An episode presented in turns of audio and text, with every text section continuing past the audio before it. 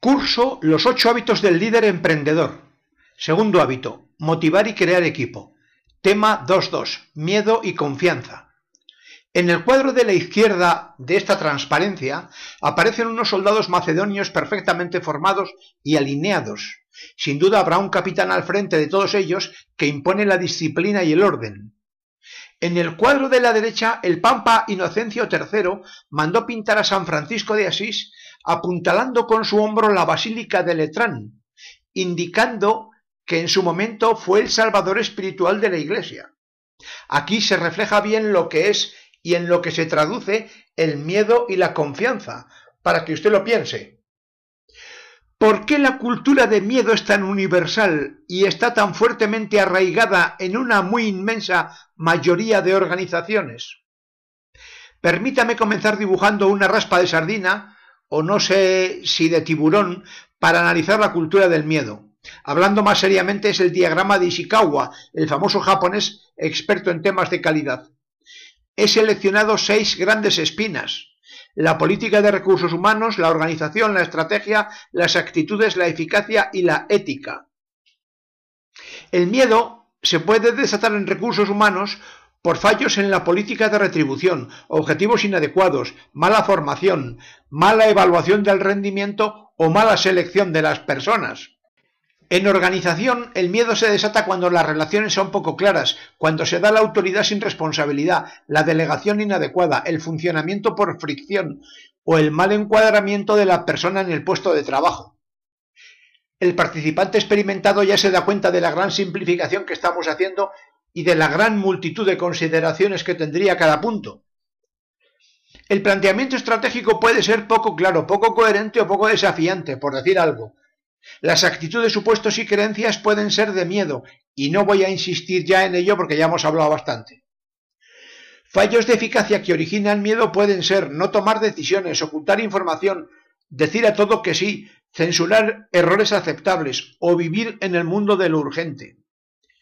Los fallos éticos de autosuficiencia, de no cumplir las promesas, de hablar mal de la gente, de mentir, de ser imprevisible o inconsecuente, engendran lógicamente mucho miedo.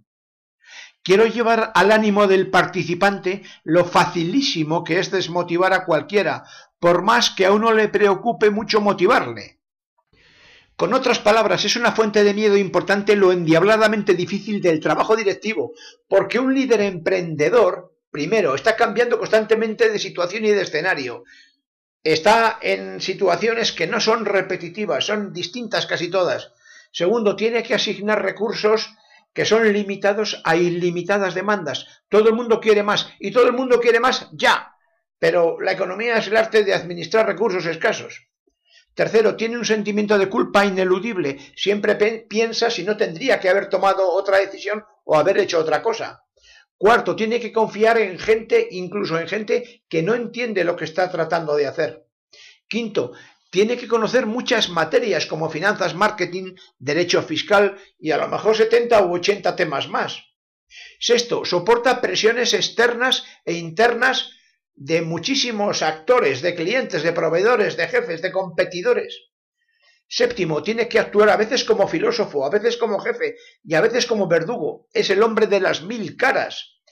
Octavo, tiene que entender a veces y concebir ideas o personas o situaciones. Y normalmente la persona que se mueve bien en el mundo de la idea no se mueve bien en el mundo de la relación. Noveno, se impone cierta superficialidad. Parece que es inevitable a veces, ¿no? Y por último, décimo, tiene que mantener la tranquilidad y la estabilidad y la sonrisa para poder vivir y darle sentido a todas las cosas. Aquí puede usted observar el círculo perverso M de quien genera miedo. 1. Ordeno y mando. 2. Yo soy el importante. 3. Mantengo mi estatus. 4. Cuando hace falta hago presión. 5. Todo está bajo mi control. Y sexto, así domino la situación y todo sigue su curso. El resultado es que quien crea miedo oscurece la inteligencia, elude la responsabilidad, genera muchas justificaciones y logrará que sus colegas y clientes paguen el pato.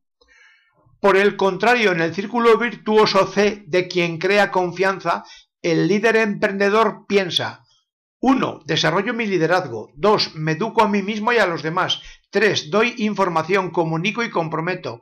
4. Otorgo autoridad y exijo responsabilidad. 5. Creo equipo. Y 6. Se aplican innovaciones. El resultado es que quien crea confianza encuentra lo genuino del otro, se pone en manos del otro, se siente libre, comprometido y dice la verdad, acepta voluntariamente toda la responsabilidad y actúa resuelto para que todo funcione bien. Muchas gracias por su atención.